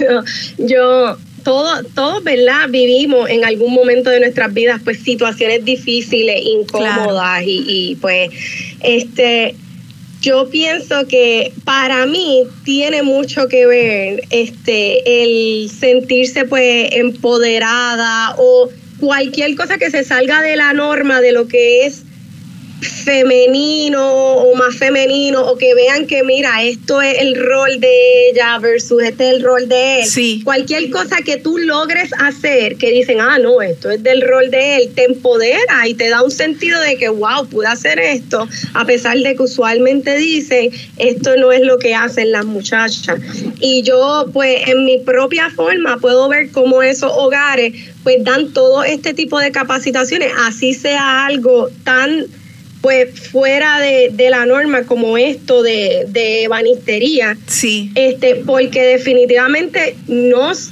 nos brinda herramientas a nosotras y seguridad propia y, y nos da esa satisfacción de que mira, yo misma pude hacer esto. Y sí, yo, yo sí veo una conexión, quizás no lo sé explicar bien a, a ustedes, pero sí yo veo una conexión entre esas situaciones y como este tipo de taller que es un poquito, pues, distinto a lo que usualmente, tú sabes, no es un taller de nosotras cocinar o de costura o de hacer uñas, fue un taller de pues hacer este tipo de oficio o trabajo, aprender simplemente pues cosas un poquito más, más rough y sí, para mí hay una conexión hasta terapéutica. Fantástico. Tú ayer, ayer tú me contabas, Gabriela, que, que tú sentías, tú sentiste que no es el mundo el que cambia. Tú cuando sales eh, de estos talleres, la que cambia eres tú. El mundo pues sigue siendo un mundo con todas sus virtudes y defectos. Eh, sigue siendo muchas veces un mundo, tú me dijiste, Tú usaste las palabras peligroso e injusto para las mujeres. Sí, yo todas esas situaciones y todo de lo que yo he participado y he podido, tú sabes, conocer ahora y eso, sí me cambió a mí, porque me preguntaste, ¿te cambió? Claro que sí, me cambió a mí como persona, no cambió mi mundo alrededor y yo no me siento segura en el sentido de alrededor las personas o lo que haya, sino yo me siento más segura de mí misma, de mi capacidad, de mi conocimiento y de que yo puedo sobrellevar X o Y situación como hice. Claro. Tú sabes, y sí, lamentablemente, pues el nuestro alrededor o el sistema o lo que sea siguen siendo igual de injustos y siguen siendo igual de difíciles y hasta de discriminantes a veces contra las muchachas. Pero estos talleres definitivamente te dan seguridad a ti propia de que tú sí puedes hacer muchas más cosas de lo que pensaba.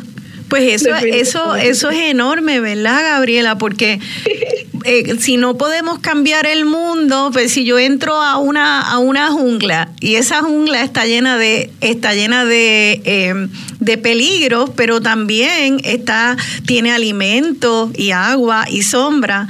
Entonces yo puedo buscar el escudo y las herramientas que me protejan de los peligros y también las herramientas que me permitan recoger los beneficios del agua, la sombra, la frutita. Yo pensaría que todo trata de, de poder navegar esa jungla y saber las partes peligrosas me puedo proteger de ellas y las partes buenas le puedo sacar provecho. Eh, tú eh, tú, se, tú te sientes que entras a ese mundo entonces con una caja de herramientas más llenita de herramientas para sacarle lo bueno. Definitivamente sí. El mundo no cambia, sino que tú te tienes ahora cuentas con esas nuevas herramientas para navegarlo y para pues defenderte en él definitivamente. Y yo sé que yo, al menos este taller, Alba sabe que la última, pues de los últimos días o el último día quizás, yo estuve todo el tiempo hablándole a ella de que yo quería hacer algo para mi bote. Y el último día, tú sabes, yo le llevé todos los materiales que había comprado y tú sabes, ya veo cómo puedo utilizar todo ese, ese eh, bueno, el conocimiento y esa eso que me enseñó Alba para aplicarlo para mi propia empresa, para mi propia, este, pues, pues mis barcos o nuestro, tú sabes, mejorar nuestros alrededores allí mismo, en donde tenemos nuestros botes. Fantástico. a mí, honestamente, me encantaron los talleres, ellas lo saben. Qué bien. Y me compré varias herramientas más, Alba. Así que ya tengo un router, ya tengo una sierra ya tengo, tengo varias y todas me las compré de batería. Ah, claro, y después del huracán María sabemos que hacen falta de batería por si no tenemos electricidad y hay que bregar en una emergencia. Quédese con nosotras, estamos hablando sobre cómo empoderarnos en esta jungla que a veces es el mundo y cómo eh, Albanistería es un proyecto que tiene una misión de empoderamiento. Quédate por favor con nosotras si puedes, Ana Gabriela. En la próxima también seguiremos hablando con Gabriela y se van a unir por teléfono mujeres eh, mayores que también han recibido el beneficio de usar martillos y taladros. Quédense con nosotras cielo abierto, un recuerdo añorado. Estamos en otros tiempos y aunque todo es diferente, lo mismo ayer que ahora, somos mujeres valientes.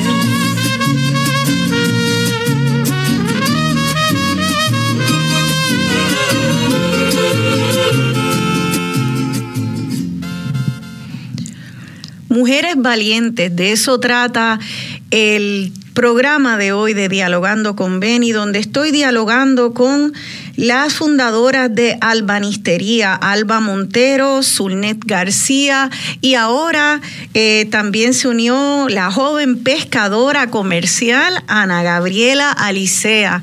Eh, que esta canción me parece que viene como perilla porque habla de, de mujeres que se caen y vuelven a levantarse y cada vez que se levantan adquieren, adquieren más destreza.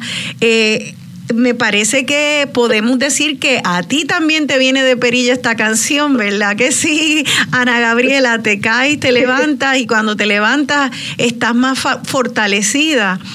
Eh, vas a hacer y te vas a atrever a hacer entonces un muelle después de estas clases. ¿Cómo, ¿Cómo es eso? Un muelle. Eh, es arreglarlo, es arreglar los muelles, porque donde tenemos los botes, donde varios tenemos los botes, pues hay unos muelles que que necesitan pues que le den un cariñito. Entonces ya Víctor me dijo, vamos a hacer los muelles. Ahora que ya tú aprendiste a usar todas esas herramientas, tenemos que ponernos a hacer los muelles. Yo le dije, pues sí, y fui y compré mis cosas. Claro. y, y ya tenemos pautado pues eh, alargar uno, eh, cambiar unas maderas de otro y hacer unas cuantas cositas para que todos cuando pasen por allí no se mojen los pies. Eso está fantástico, Gabriela. Gabriela, y, te pregunto, antes de pasarle la palabra a, también a, Azul y Alba y recibir a, las otras invitadas, eh, te pregunto, ¿qué, ¿qué efecto tuvo para ti el participar en un espacio de todas mujeres? Porque sabemos que los hombres pueden ser y son aliados. Y eso es súper importante. Tú acabas de explicarme que tu socio, Víctor, es aliado. Te está diciendo, aprendiste, ahora tú y yo podemos juntos. y capaz de que tú también sabes cosas que él no. Eso es tan importante, esto no trata de excluir, sino de abrir las opciones y de trabajar juntas y, juntos. Eh, sin embargo, hay algo diferente de estar en un espacio solo de mujeres, especialmente cuando, cuando eh, todavía tenemos el autoestima un poco baja eh, o tenemos un poco de miedo, ay, yo serviré para esto, como nos, como nos dijo Zuli, que, nos que le dicen algunas de las participantes. ¿Qué significó para ti entrar un espacio en ese momento que fuera solo de mujeres?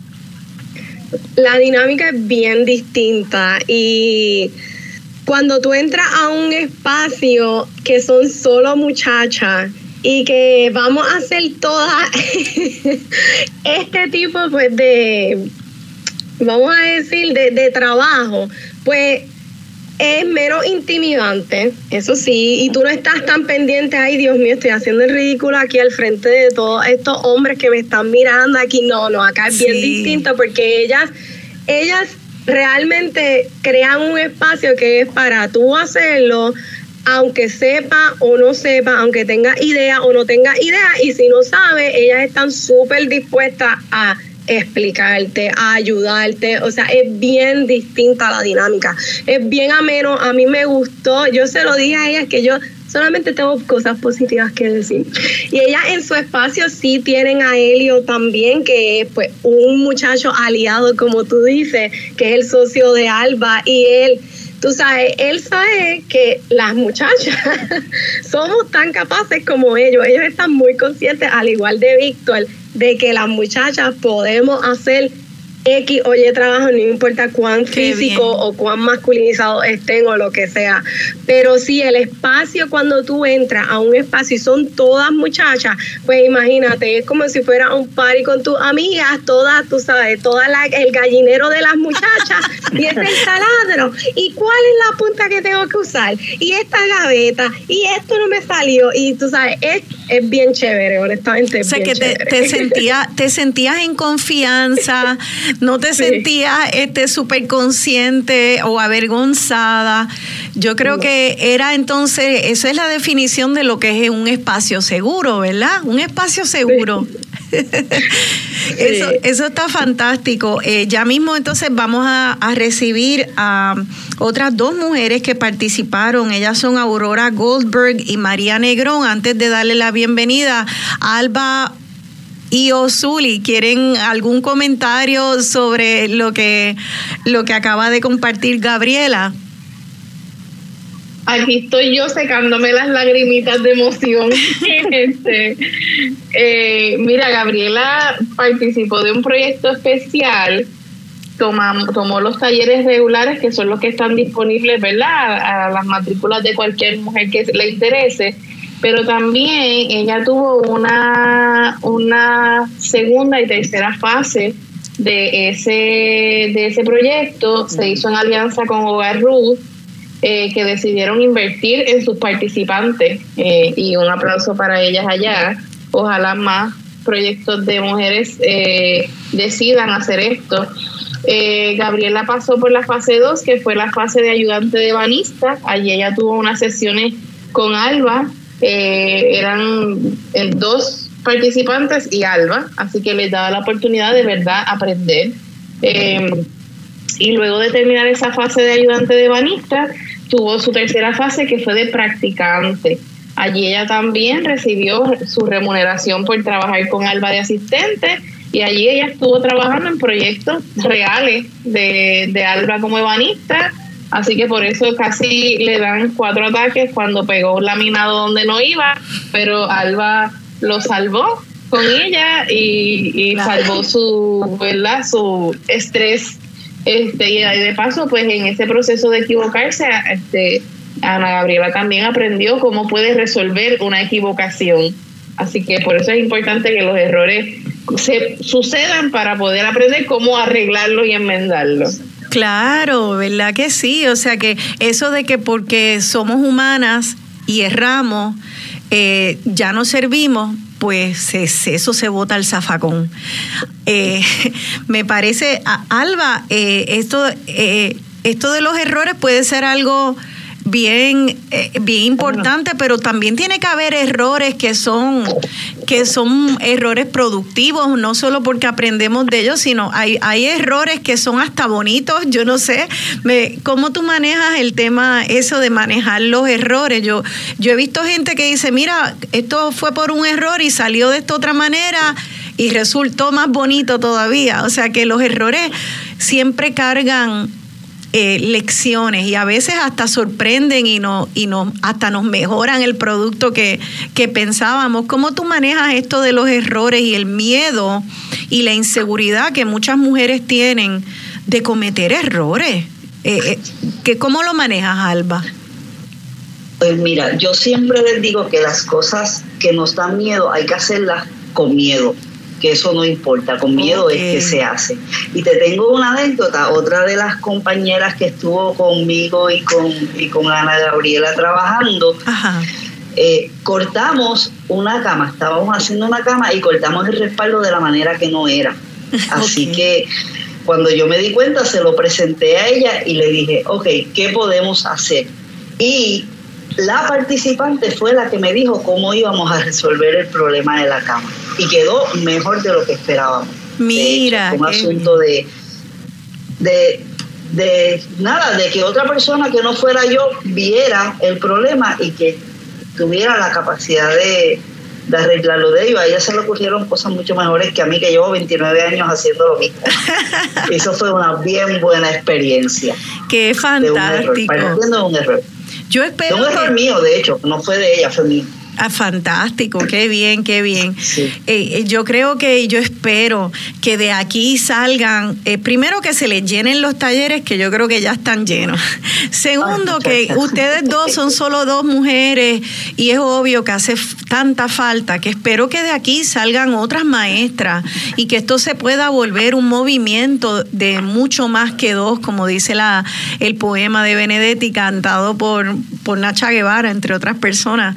Este, somos mucho más que dos. Y yo creo que Zuli y Alba son mucho más que dos. Espero que salgan maestras y espero, eh, Ana Gabriela, yo pienso que, que, tú en tu espacio de pesca, al empezar a hacer esto, ya estás enseñando, ya estás siendo maestra de estos hombres, de lo que, de lo que una mujer puede. ¿Tú no crees? Ay, Dios mío, mira, yo, yo tengo muchos maestros todos mis maestros que son muy, han sido súper, pero sí, yo, o sea, yo soy maestra de mi hija. y ella se va con nosotros a pescar y ve cómo mamá lo hace y le encanta participar en eso también. Y también me he ido con, pues, con amistades de nosotros este, a pescar con sus novias y pues yo entonces soy la que las coachea, la que las ayuda y tú sabes, sí es bien diferente porque pues uno de nuestros amigos cercanos me dice, es que yo no tengo paciencia. Y pues ahí yo pues lo elimino a él lo echo para un lado y yo me pongo y lo hago.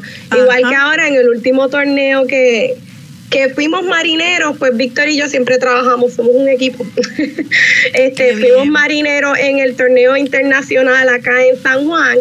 Y pues la, una de las personas que, que la invitada que vino con nosotros a pescar, pues era mujer y pues yo fui su marinera y yo fui quien pues la coachó a ella y eso y cogimos el segundo lugar en damas, marinera y pescadora. Ah, Así que estuvo súper nítido que sí, que, Brava. que yo sé que algún impacto puedo estar teniendo por ahí.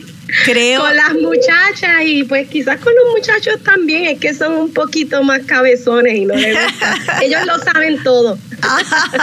pues fíjate, tal vez entonces aquellas personas que creen que lo saben todo, pues pueden tener una dosis de humildad y aquellas que creen que, que no saben nada, pues pueden empezar a empoderarse y así nivelamos un poquito el terreno para poder compartir todas nuestras destrezas y crecer en nuestro potencial. Vamos a recibir entonces a, la, a, dos de las mujeres participantes antes de terminar el programa. Eh, eh, creo que ya tenemos a ambas en línea. Están Aurora Goldberg, está ahí. Aurora, ¿me escucha? Estoy aquí, mucho gusto. Mucho gusto, gracias por unirse, Aurora. Gracias a ustedes. Y también... Por esta oportunidad a las viejitas. las viejitas. Pues sí, este, eh, son mujeres ya más en edad de retiro. Yo creo que para muchas mujeres también es bien importante escuchar que no importa la edad, sea 60, 70 u 80, siempre que tenga la voluntad, tiene la capacidad.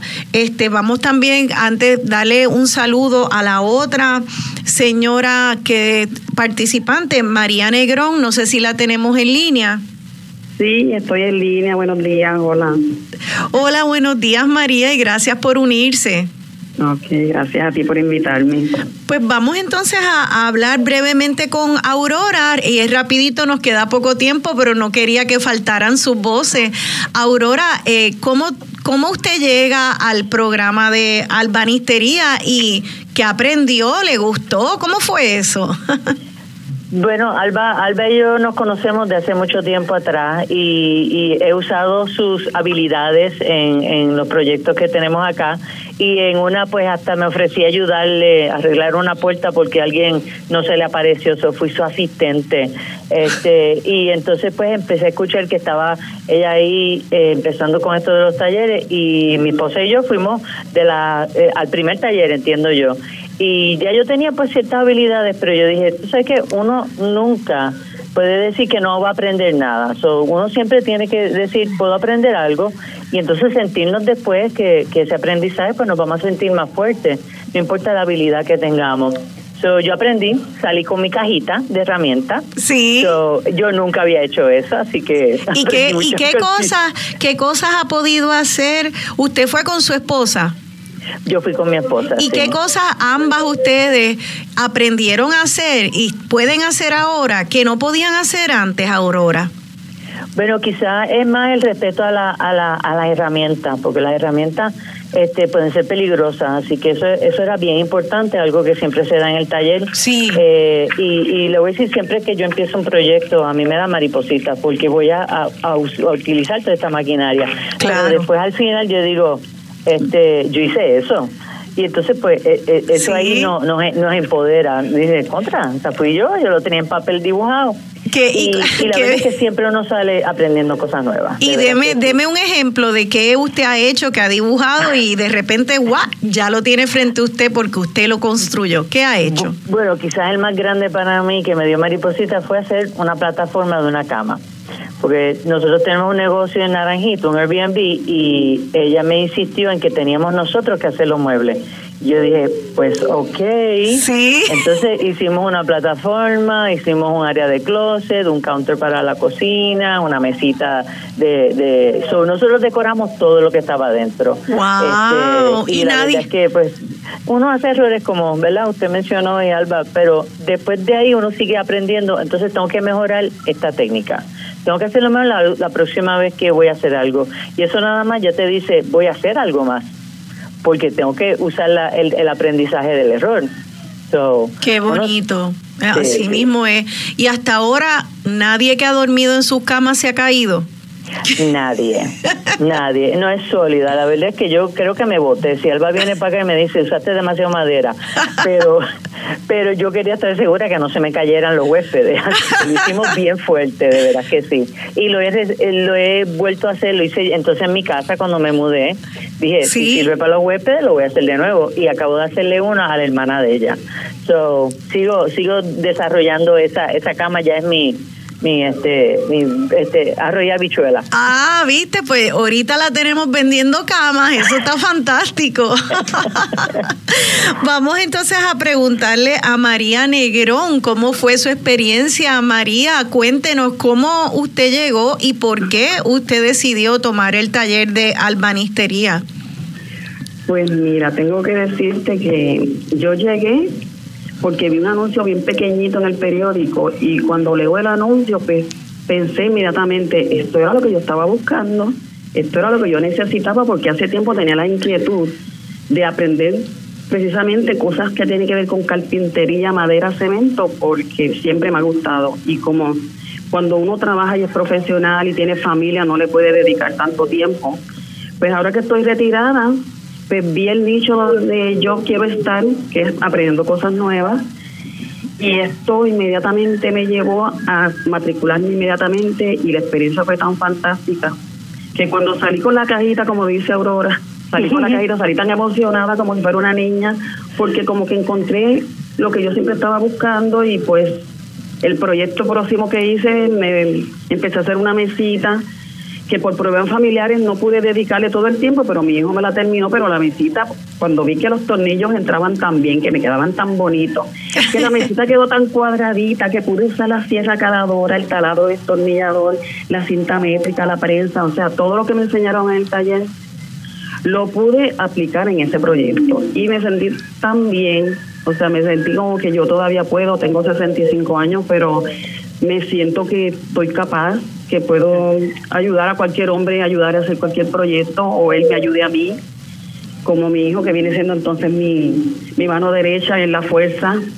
Qué bien. eso nos- nosotros como mujeres podemos a esta edad, porque todavía me siento bien y útil y, y capaz de hacer proyectos.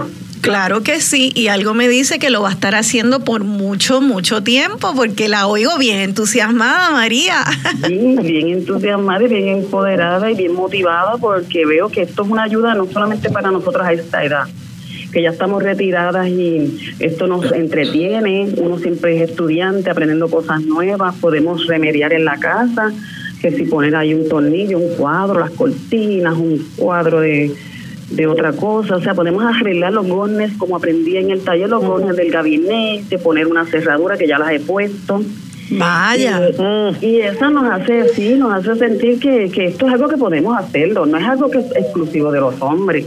Oiga María, y eso, ahí usted se ahorró mucho dinero, porque yo sé que los otros días una amiga llamó para, para ese servicio y, y le, le quitaron un montón de dinero por poner la cerradura. Una cerradura muy sencilla, o sea que usted está ahorrando dinero también. Y no solamente ahorrando dinero, como tú dices, es también que no se consiguen personas hoy en día tanto como antes, porque mucha También. gente antes estos oficios era algo como que más común y se ha ido perdiendo, hay menos personas y además ahora los pocos que quedan te cobran un dineral. Así mismo es, así mismo es. Eh, rapidito María, lo último que le pregunto, que ¿en qué trabajaba usted antes? Pues yo fui inicialmente secretaria, después maestra. Qué Y bien. ya, exacto. Entonces eso también me ha ayudado porque pues puedo entender bien las instrucciones de lo que me den, sean en inglés, sean en español, y puedo hacer proyectos un poquito más complejos. Ahora me estoy embarcando en otro proyecto. Aquí estoy haciendo screenes porque eso me ha llevado a yo entonces Wow. ser más creativa, ser más creativa. Tengo el screen aquí al ladito mío esperando por mí.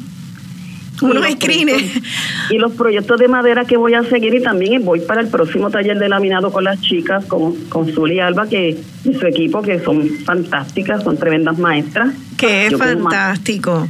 yo como maestra le doy aplausos a ellas porque son tremendas maestras también. como maestras reciben un aplauso, eso está fantástico. Ah. Eh, compañeras, ya nos tenemos que ir, el tiempo vuela, muchas veces las personas dicen, ah, wow, dos horas, pero mira, dos horas hemos estado aquí conversando y podríamos hablar dos horas más porque son tantos los temas que esto toca. Y desde lo práctico que la gente quiere saber hasta, hasta la parte emocional de salud mental, de empoderamiento eh, y de de empoderamiento y de romper con cadenas de la historia que nos decía que no pode, que no podemos, que no que no estamos hechas para eso y ustedes están diciendo que sí. Así que quisiera unas últimas breves palabras antes de irnos de cada una de ustedes. María, ya que usted estaba hablando, eh, unas últimas palabras en cuanto a este proyecto. Ok, pues mira, yo felicito a las muchachas y también exhorto a otras mujeres que estén escuchándonos en este momento que mira que no piensen que hay un impedimento que por ser mayores, retiradas, ya tenemos que irnos a ponernos una batita a ver novelas, que también nos gustan, sino que podemos hacer proyectos nuevos, que podemos aprender nuevas cosas, eternas estudiantes, y que los talleres de verdad valen la pena, motivan, uno aprende de verdad. Yo aprendí a usar todas esas herramientas con seguridad. Y me siento capaz de seguirlas usando hasta que Dios quiera. Ay, qué bien, fantástico. Las a todas y te agradezco la oportunidad. ¿Cómo no a usted, María? Esta idea de la doñita que lo único que está haciendo es cocinando, que es bien importante. Es bien importante, porque esto no trata de, decir que lo que tradicionalmente hemos, hemos hecho las mujeres no es importante. Es, son pilares, nuestras nuestra, eh, eh, maneras de estar en el mundo hasta ahora han sido pilares de, de la humanidad. Todo es importante, pero también es importante que esa persona, esa doñita, como nosotros nos decimos, este también pueda ayudarse a sí misma, no solo cocinando, sino haciendo una mesita o haciendo screens. Gracias, eh, María, por, por, por hablar de esto y contarnos su experiencia. Entonces, en cuanto a Aurora, Aurora, rapidito, unas últimas palabras sobre este proyecto. Yo diría este, que tengan fe en sí mismas y usted puede si lo quiere hacer. Ay, muy bien.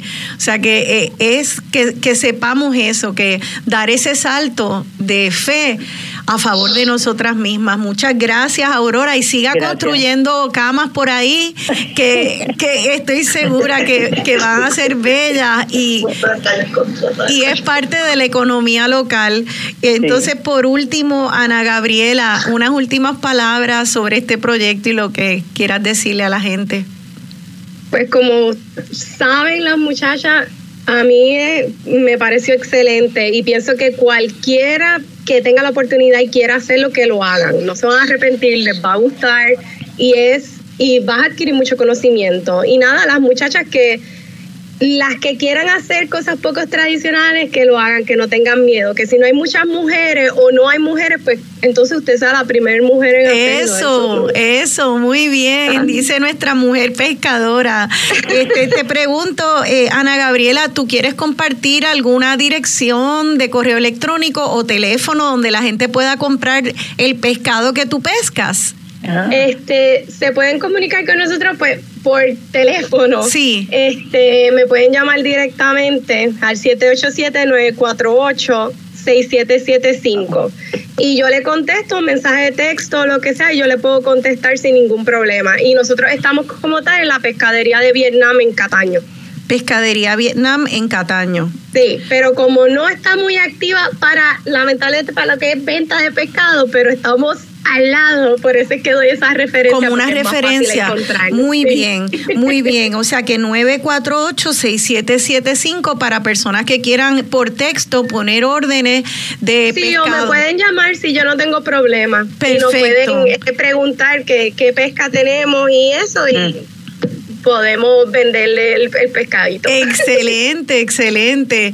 Bueno, pues ya llegamos al final del programa. Alba Montero, Zuli García, este proyecto es hermoso, es esperanzador, le damos las gracias. Eh, rapidito, unas últimas palabras bien breves porque nos quedan segundos nada más.